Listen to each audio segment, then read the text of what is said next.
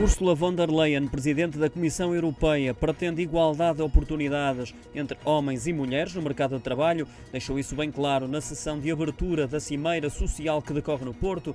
Na questão de género, defendeu ainda salário igual para trabalho igual. Isto diante dos 24 dos 27 chefes de Estado e de Governo da União Europeia presentes na Cimeira Social do Porto, onde se debate e relança o compromisso dos Estados-membros com uma agenda social Social Europeia para os próximos 10 anos. Ursula von der Leyen afirmou que a União Europeia tem uma economia humana, mas realçou que a pandemia veio mostrar a necessidade de dar respostas sociais. Nesse sentido, pediu a ação aos Estados-membros, relembrando os três objetivos delineados na sua proposta de plano de ação social.